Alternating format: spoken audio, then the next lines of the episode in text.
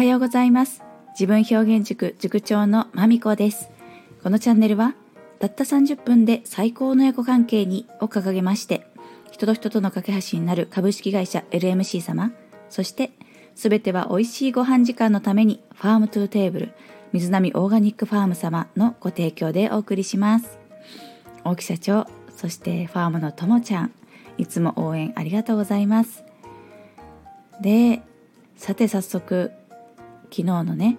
お話の続きに入っていきたいんですけれどもね昨日聞いてくださった方ちょっと続きになります。で昨日の続きっていうとねもう昨日から聞かなきゃいけないのなんて ことになるんですけどそんなことはありません。ちょっとここで振り返ります。ここから聞いてくだされば結構です。はい。で今回は私が自分表現塾を開くに至ったその経緯をですね少し丁寧にこうどんな風に教育について考えているかなんてことをねお伝えしていきたいということなんですけれどもその下りの一環なんですけどもあの前回はねあなたはご自身のお子様にどのように教育の機会をこうどのような軸で教育の機会を提示していますかなんていうことをねそんな風に問いかけるシーンがございました。でその中で私の場合は私の場合は自分自身が受けてきた教育にとても疑問を持っていてですからちょっとね反面教師なところがありますよっていうふうに、えー、ちょっと自己開示をさせていただいたんですけれどもねじゃあその反面教師っていうのはどこから来るのってこうその部分をね今日はお話ししたいと思っています。ではいまあその反面教師に至るまでにそうねなので私がじゃあどういう教育を受けてきたんですかってことをねまあ私のこのプロフィールだとか見てくださった見てくださると読んでくださるとあ、ま、しっかり記載していますけれども、まあ、そういうのねあのいちいち細かく読むのも大変かと思いますのでここでねお話しさせていただきます。はいで私はね愛知県日本の愛知県で生まれ育っていましてそう生まれ育っていましてなんていうあのレベルじゃなくてそれで35歳ぐらいぐらいかなになるまで愛知県の県境を出てね生活したことありません。はい。ずっと30年35年間愛知県で暮らしています。でその生まれ育った家は、えー、まあ本当に名古屋の名古屋が地元のお家ですね。鶴舞というところに実家のそのまた実家があるんですけれどもはい。なんですけどで私が育ったのはその名古屋という愛知県の中では、えーと、県庁所在地にある名古屋市ですね。でその名古屋市のベッドタウンである春日井市というところで生まれ育っています。でそこでねまあ、会社はそこじゃなかったんですけれども私の実家の会社が名古屋市にあってでベッドタウンの春日井市に家があって住んでいるっていう感じでした。で3世代祖父とん？祖父母そして父と母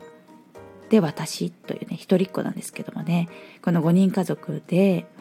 で親がその何をしているかっていうとちょっとその会社があってというふうにお伝えしたんですが、えー、会社経営をしていました。両親は。両親じゃなくて父は。あの祖父が開発した医療器具のメーカーを、まあ、親族で経営ですね。父とその兄と経営しているという会社のその2代目の経営者の子供という状態です。ですからまあその経営難になればあの経済的に苦しくなりますし経営が軌道に乗っていれば裕福な家庭っていう感じになりましてで私のまあ、うん、自分で認識していた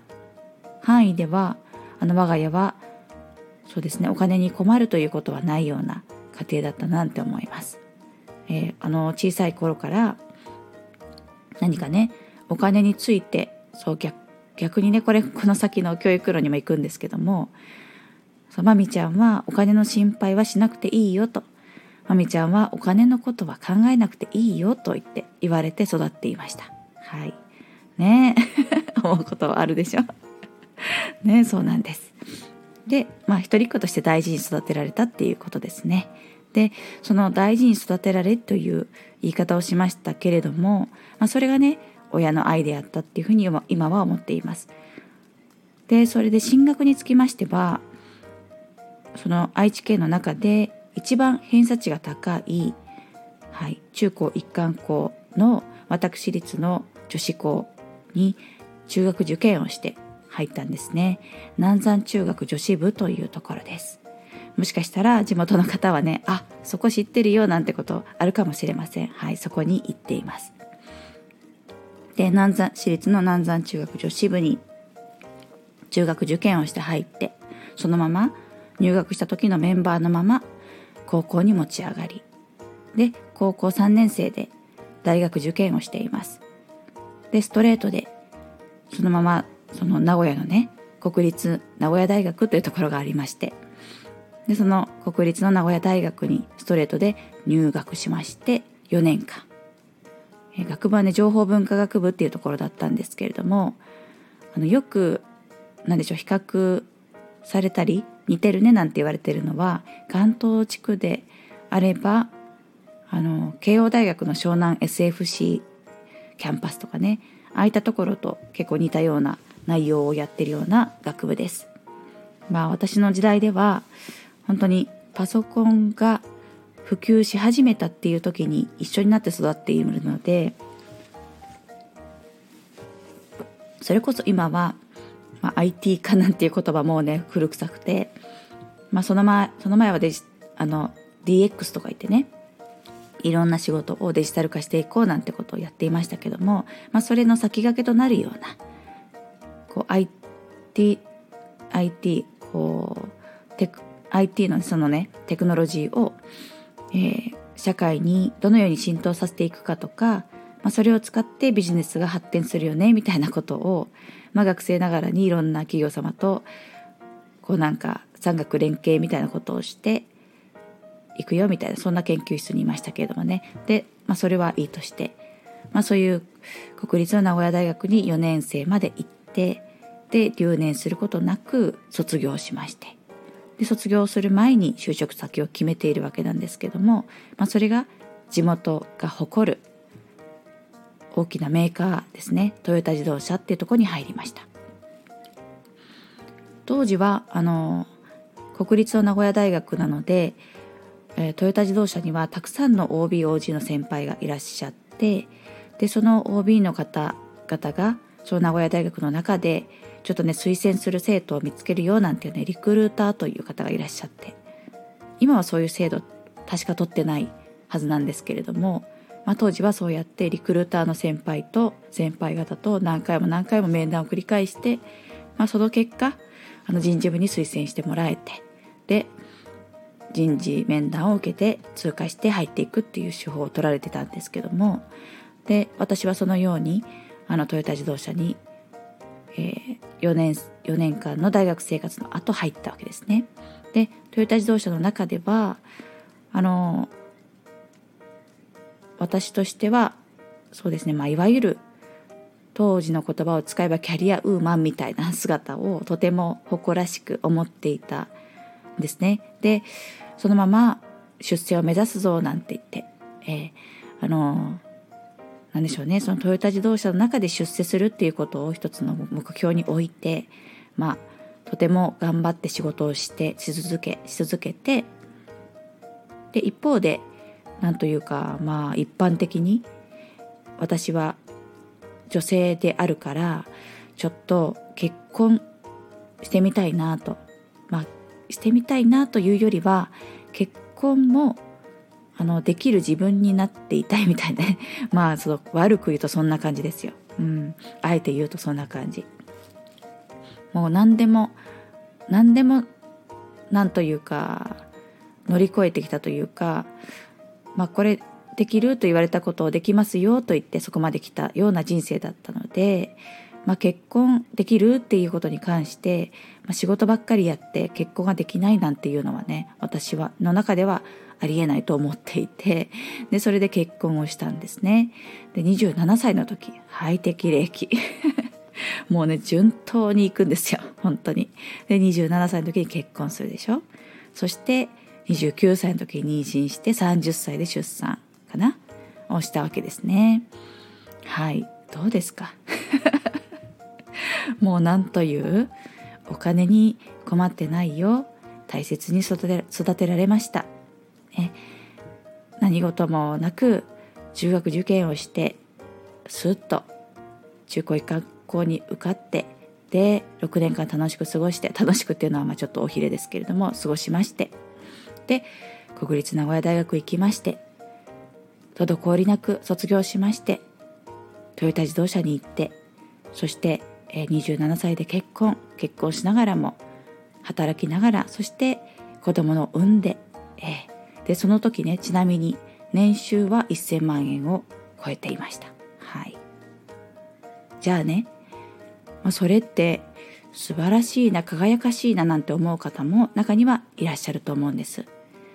例えばお子様がいた時にそんな人生を歩んでくれたら安心だなぁなんて。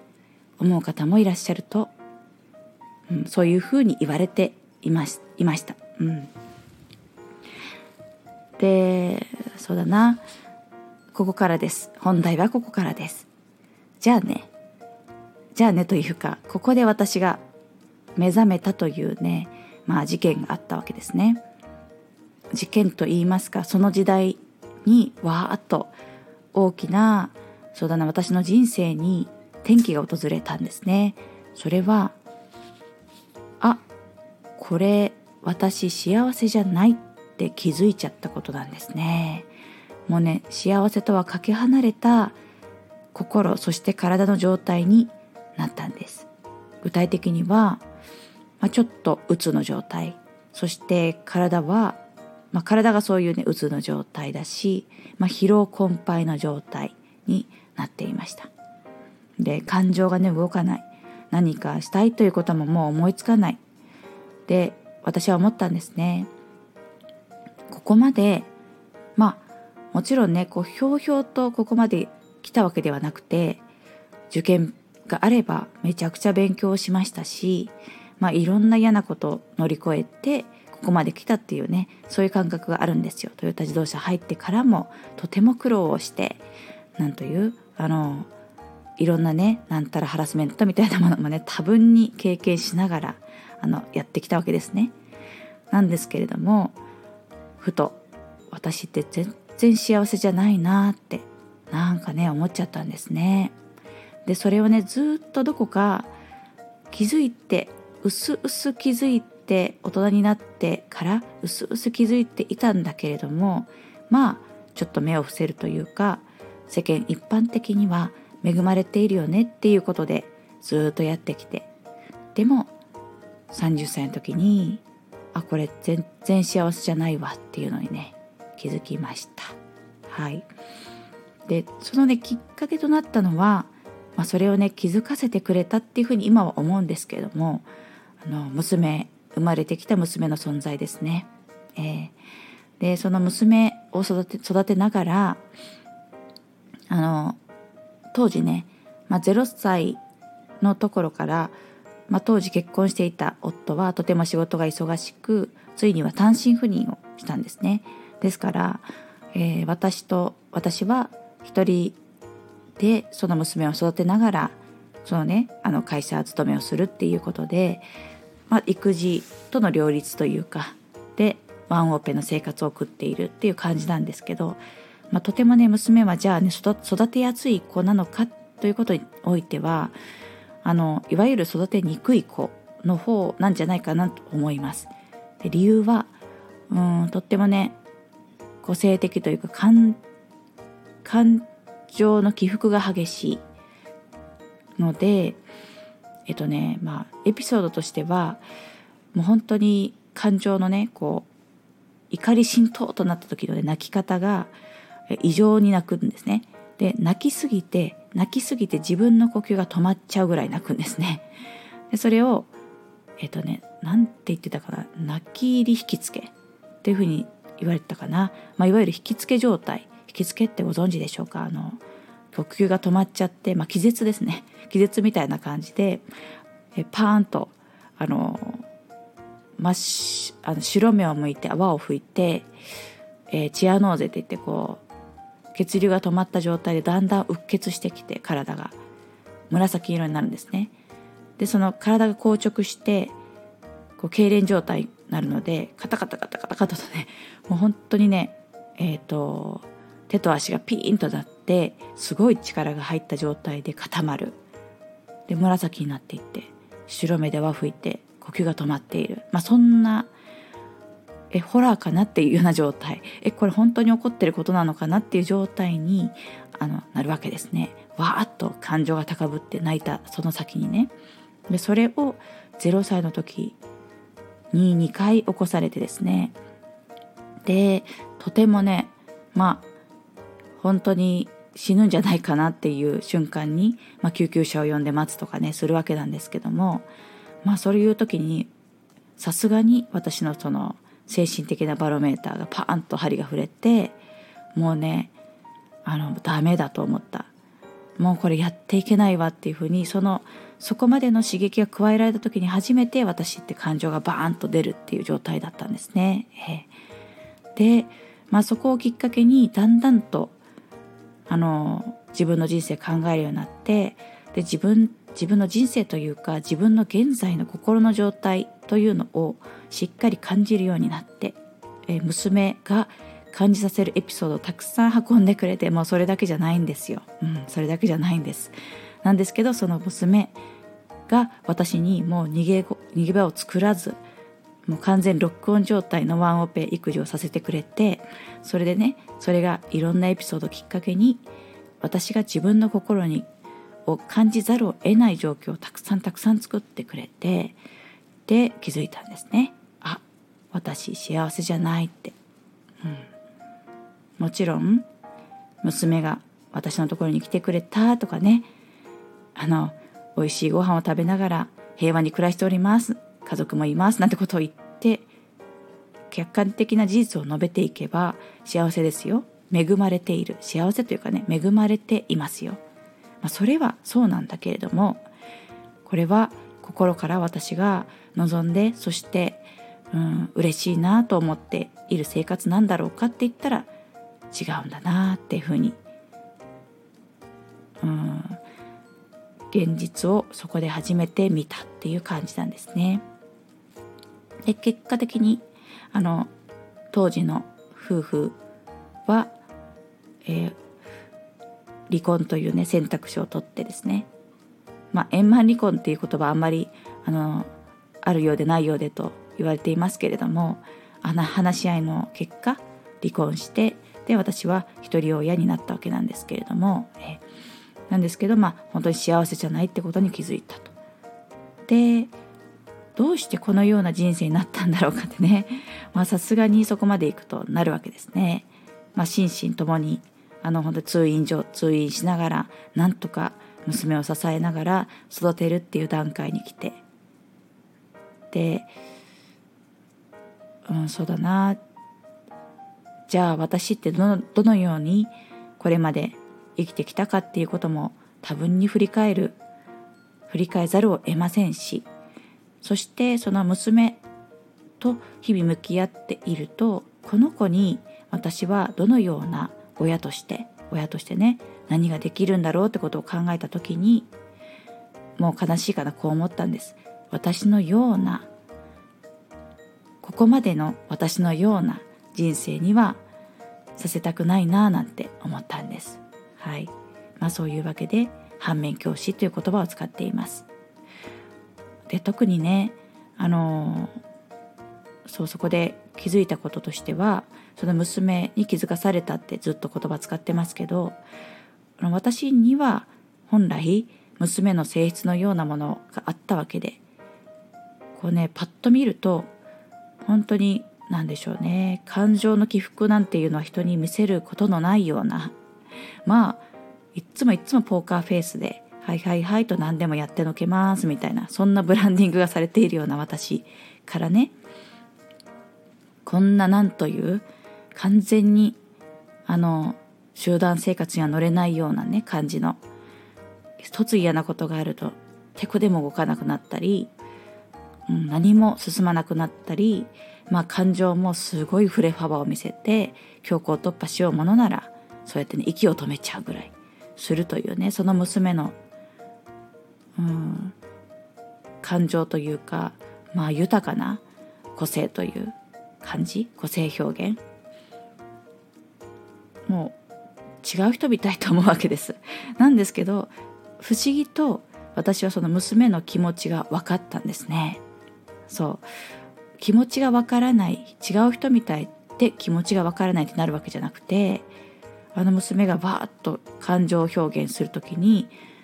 娘がなんでその表感情になったかっていうのはね不思議と全部手に取るように分かったんです、えー、だから理由が分かるんですね。あこれがしてほしくってされなくて怒ってるんだなとかこうやって自分の中でルールを決めていたのにそれを逸脱する現象を見て虫図が走っちゃったんだなとかうん。とか、うん、まあ今は眠いんだな眠いから怒ってるんだなとかでああこういう時はそってとっても楽しい。まあこれはわかるんですけどね、まあ、特にね泣いてる時って分かりづらいと言われますがその泣いてる時の理由っていうのがね本当手に取るように分かったわけです。ということはということは私も本来は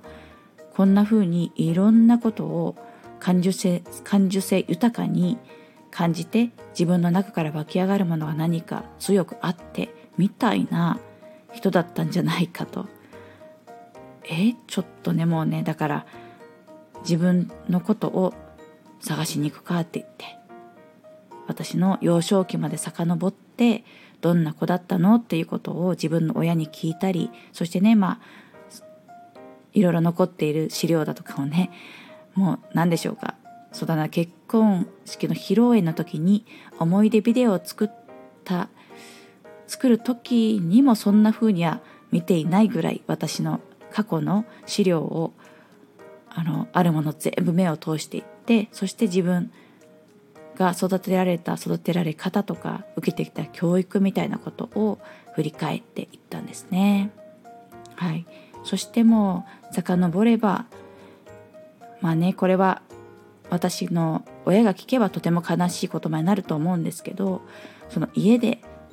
家族から私が受けてきたその教育というのは私の個性にはあったものではなかったっていうことに自覚ことに気づか気づかざるを得ないことになりますしそして小学校、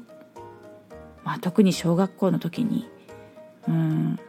私という個性はその小学校には一般的あの小学校はその地元の義務教育で行く、えー、私立の中学校に行ってたんですあ小学校に行ってたんですけどもあ、そこの小学校で受けてきた教育というのは私の個性には合っていなかった、まあ、これが結論なんですね。はい、で、まあ、とてもねじゃあどんなこれ違うと思った教育をねこの場では否定するためにこれを伝えてるわけじゃなくてそう私のように、まあ、個性が結構振れ幅が強いとかまたね振れ幅が強くなくたってその個性へというところをまあ、尊重された、うん、教育が例えばそのそれができる親からいろんな提示があったらもしかしたらそっちの方が自分にフィットしていてで結果小学校生活が自分が伸びやかに過ごせているなということを実感するようなまあね実感子供の時点で実感するっていうのはなかなかあれなんですけどもその親と共に実感しながら成長していったら、まあ、その先、うん、その先もだいぶ違っていたんだろうななんて思ったわけですね。でその小学校までね決して小学校だけのせいではないんですけれども私の場合でその先中学高校といった時に、まあ、たくさんの、うんまあ、自分らしい選択肢を取っていくというチャンスはあっったはずなんです。あったはずなんです。中学高校とまあそりゃ大人に近づくにつれまあそれ大学だってそうですよね。何回かあなたはどうしたいっていうふうに私自身にせこう何というそのうん問いが立てられた先生とかねまた社会からそういう問いが立てられる機会ってたくさんあったんですがそこで自分の人生とはっていうふうに疑問を持って自分の人生を選ぶ。そして一歩を作るっていうことをねなんかする気になったことがないのはまあこれはね家庭であの親から受けてきたそういった何でしょうね価値観とか考え方とか思考の癖みたいなところがぐーっと働いてそういうふうにならなかっただなっていうふうに思います。えー、決してね私は、うん、実家の両親から愛情を受けてないわけではないです。まあむしろね愛情たっぷりに育っているっていうことはこれは確かなんですが私の個性に対してそれが適切適切というかね適切、うんまあ、私子供目線で子供の子供を、えー、一人称に置いた時にはそれはあのベストだったとは私自身では思っていないみたいなところがある、まあ、これが現実かなって思います。でそれがねとても今のうんその家庭での、まあ、詰まるところ本当に子供の人生とはその親がね結構大きな影響を出すというのはこれはねもう避けられない事実だと思っていて、まあ、そこのところに着目して、まあ、こういった自分自身の経験も生かしてやっていきたいなっていうふうに改めてじゃあ自分の人生を作る時に何をお仕事にしていきたいかと思ったらやっぱりそういうところで役に立つっていう人生を今度こそ作っていきたいなと思ったきっかけ、まあ、それが30歳あたりのね。あこれ幸せじゃないと思ったことにあった。ということでございました。もう長いですねほらね。いかがでしょうか。だいぶ長く語っちゃったんですけども伝わったでしょうかね。うんとてもね言葉を選ぶ話ですね。こういうことを話し始めるって。で言葉を選ぶっていうのは、まあ、それはね何というか歯に絹を着せようとしてるわけじゃなくて、まあ、ひとえにうん大大切に育ててくれた親を親のその愛を否定するようなこ、まあ、説明はしたくないっていうのが一つと、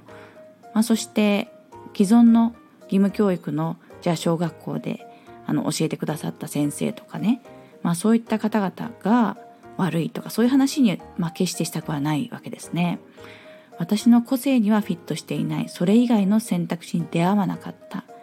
もしくは親が探さなかったのかななんて思っているっていうそういうことかなと思います。はい、思いますというかそういうことというふうに伝えたかったわけなんです。まだまだ言葉が足りないななんて思います。引き出しがね。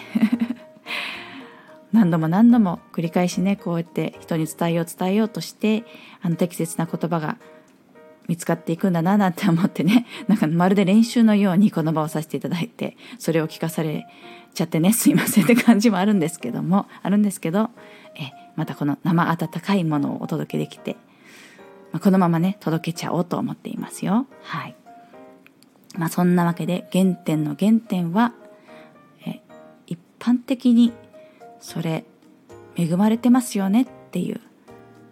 まあ、最終的に自分の力で年収1,000万円を稼いで子供も育ててあの家庭もあってみたいなね。そんな風に一般的に幸せよねっていう条件が揃えども私は全然幸せじゃなかったっていうところ。まあここが原点にありますということでした。はい。いかがでしたでしょうか？いかがでしたか？言いづらいわと。でもねこれ実はうんこのような経緯は実は私のねあの自分表現塾の、まあ、ホームページにちょっとねこう私とはどんな人ですって自己紹介のコーナーを設けていましてつらつらと書いているんですね。で時々それそこまでね深く読んでくださる方はとてもねうんその中で「私もです」っていうふうにねこう名乗ってくださる方が時々いらっしゃいます。ええ、まあそんな時はとっても嬉しい気持ちになりますね。あらあなたもですかっていうふうにねもうそれで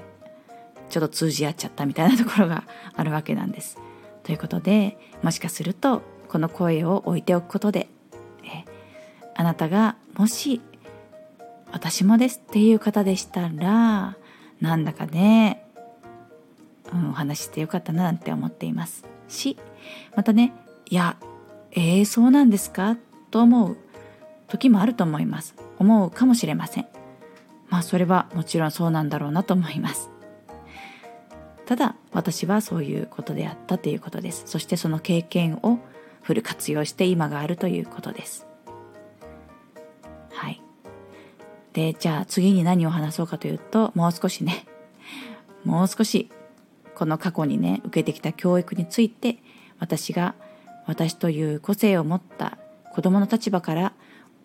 あのうん言えることをねまるで子供のようになってちょっとね言っていきたいななんて思っておりますので次回ももしよろしければこんなね30分超えて 大丈夫かな？今日はどうしたぐらい長いですけどもね。はい。あのちょっとノーカット版でお届けしようと思っておりますので是非また聞いてくだされば嬉しいです。ではまたお耳にかかるまでお元気でお過ごしくださいね。最後までお聴きくださいまして本当にありがとうございました。